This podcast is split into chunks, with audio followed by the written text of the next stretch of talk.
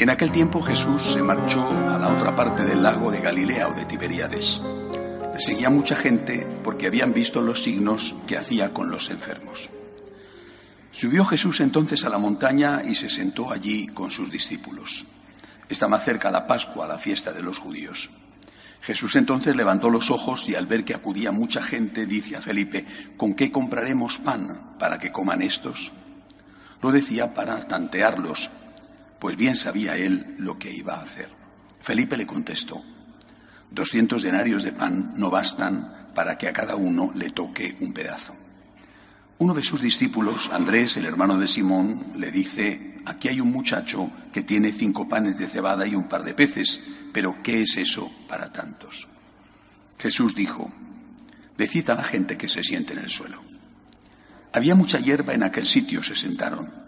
Solo los hombres eran unos cinco mil. Jesús tomó los panes, dijo la acción de gracias y los repartió a los que estaban sentados. Y lo mismo todo lo que quisieron del pescado. Cuando se saciaron, dice a sus discípulos, recoged los pedazos que han sobrado, que nada se desperdicie. Los recogieron y llenaron doce canastas con los pedazos de los cinco panes de cebada que sobraron a los que habían comido.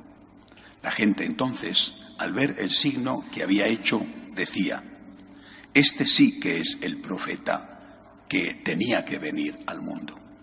Jesús entonces, sabiendo que iban a llevárselo para proclamarlo rey, se retiró otra vez a la montaña él solo. Palabra del Señor.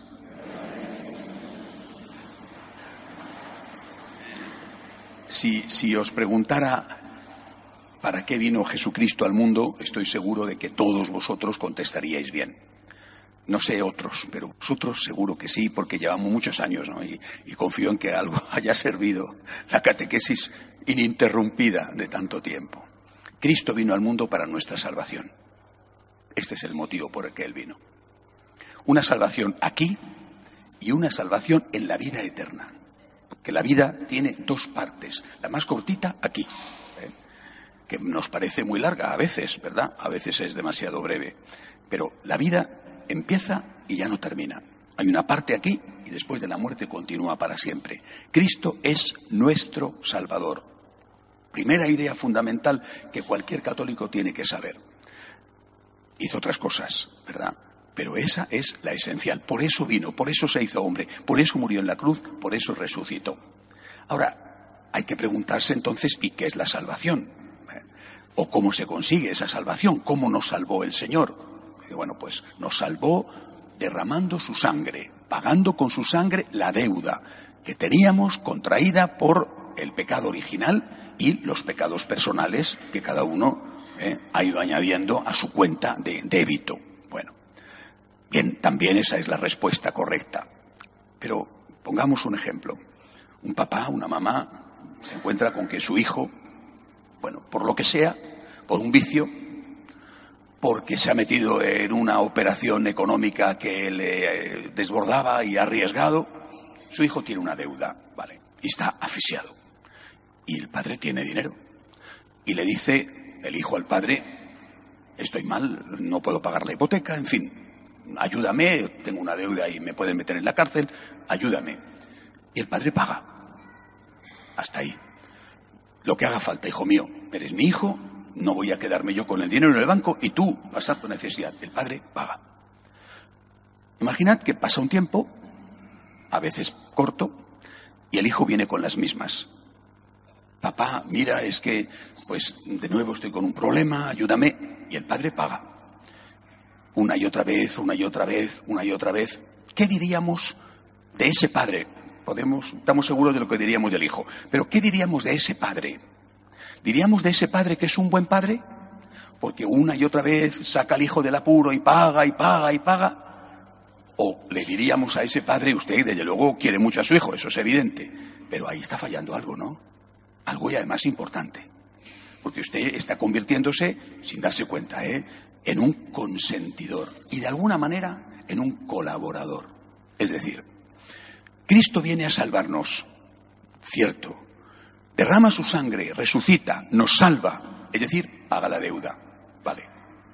y va a estar así siempre y nosotros tumbados a la Bartola, sin hacer nada, aprovechándonos de nuestro Padre eh, y cometiendo una y otra vez, una y otra vez, una y otra vez eh, pecados que son las deudas. Aquí falta algo, ¿verdad? Falta la educación, la educación. Que a lo mejor el padre tiene que seguir haciendo lo mismo, porque no le queda más remedio, pero tendrá que intentar educar a su hijo. Si no, no le ayuda. Sin la educación, es decir, sin que el hijo aprenda que hay cosas que no debe de hacer y tenga la fuerza de voluntad para no hacerlas y que hay cosas que sí debe de hacer y las haga, eh, si el padre fracasa, por lo menos tiene que intentarlo. Lo he intentado y es que no ha habido manera, pero lo has intentado. No te conformes con extender cheques, porque eso no conduce a nada. ¿eh? Eso es tapar un agujero que mañana se abre y quizás se abre mayor, porque hay gente que se acostumbra, ¿verdad? Y eh, son especialistas en tirarse al vacío porque saben que hay un colchón debajo. ¿eh? que le va siempre a proteger. Por eso, lo que Cristo vino a hacer, que es nuestra salvación, lo hizo de dos maneras. Una, fundamental, esencial, derramamiento de su sangre, que se renueva en cada Eucaristía. El sacrificio renovado en cada Eucaristía. Vale, pero la otra, la educación. ¿En qué consiste esa educación? En enseñarte, lo mismo que papá al hijo, en enseñarte que tú también tienes que hacer algo. Y lo primero que tienes que hacer, por encima de todo, lo primero que tienes que hacer es agradecer.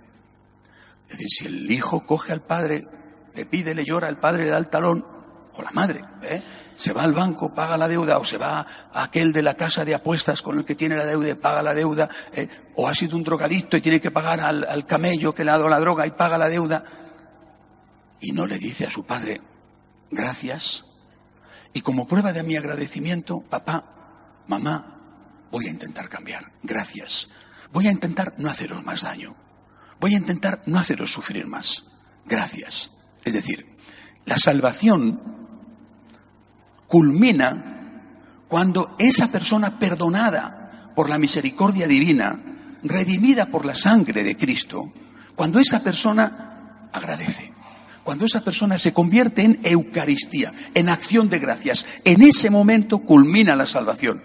El padre ha ayudado a su hijo sacándole de un apuro y el hijo ha aprendido la lección. Y agradece a su padre. Y lo primero que hace para agradecer es intentar que eso no se vuelva a repetir.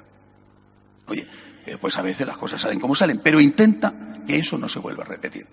Si no entendemos la salvación de Cristo así, eh, nos podemos convertir en, en eternos pedigüeños que saben que su padre es muy bueno, que tiene reservas suficientes en el banco y que pueden seguir abusando ininterrumpidamente de él. Hasta que un día, pues un día resulta que, que ya no hay más dinero en el banco. ¿eh? No es que el padre te deja de querer, que no hay más dinero en el banco, y que el, el padre te dice, hijo mío, es que te lo has comido todo. Es decir, un día llega la hora de nuestra muerte, ¿eh? y en ese momento ya se ha acabado. ¿Por qué os cuento esto? Primero, repito, porque intento siempre dar catequesis. ¿eh? Es el único momento en que puedo hacerlo con vosotros, ¿verdad? Así que siempre un poquito de catequesis. La salvación es la sangre derramada y la educación, la formación. Que tú sepas lo que tienes que hacer. Por eso es tan importante la enseñanza, la luz. La luz de la verdad que nos ayuda a saber distinguir el bien del mal. De lo contrario, estaremos haciendo permanentemente el mal, sabiéndolo sin saberlo y teniendo a Dios sufriendo y teniendo a Dios que estar continuamente diciendo este hijo hasta que llegue la hora de la muerte en que ya no podrá hacer más por nosotros. Esto que tiene que ver con el Evangelio de hoy. Dicho esto, vamos a verlo. Empieza el Evangelio diciendo que Jesús se marcha de donde estaba, dice que se va a la otra orilla del lago. El lago tampoco era, es una cosa inmensa, pero en fin, tenía su paseo. ¿eh? Se va a la otra orilla del lago, no es el lago del retiro de la casa campo, ¿eh? un laguito. Bueno, bueno, se va a la otra orilla del lago. ¿Por qué? Lo dice después, a continuación. La gente le sigue, dice, porque había visto los milagros que hacía curando a los enfermos.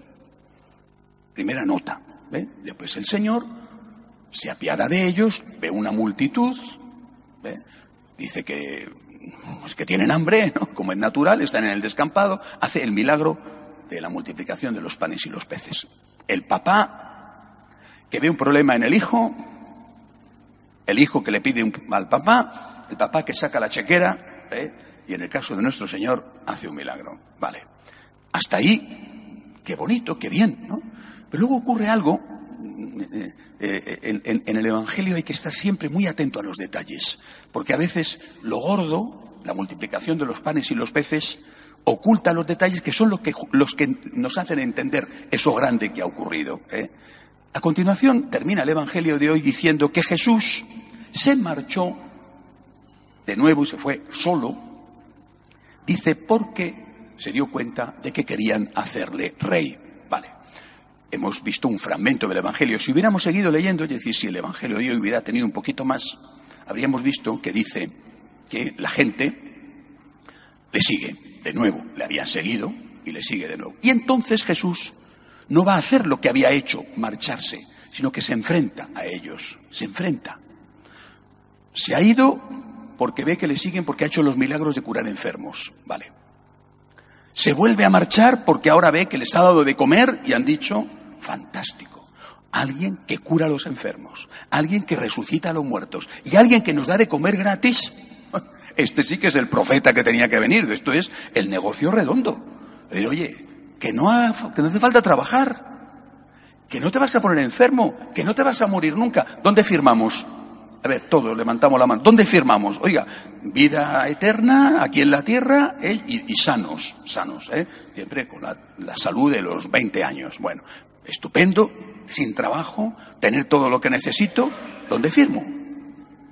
Entonces Jesús se marcha. Y cuando se le vuelven a acercar, les dice, se enfrenta con ellos y les dice, os aseguro que me buscáis, no por el reino de Dios, no por mis enseñanzas, sino porque habéis comido y bebido pan, comido hasta saciaros. Habéis comido pan hasta saciaros. Es decir, el papá llega un momento en que se planta y le dice al hijo, mira hijo, te he ayudado, esta, esta, esta, esta, esta, esta vez, se ha acabado. Esto se ha convertido en un vicio. Por tu bien te digo esto se ha acabado. Esto se ha acabado.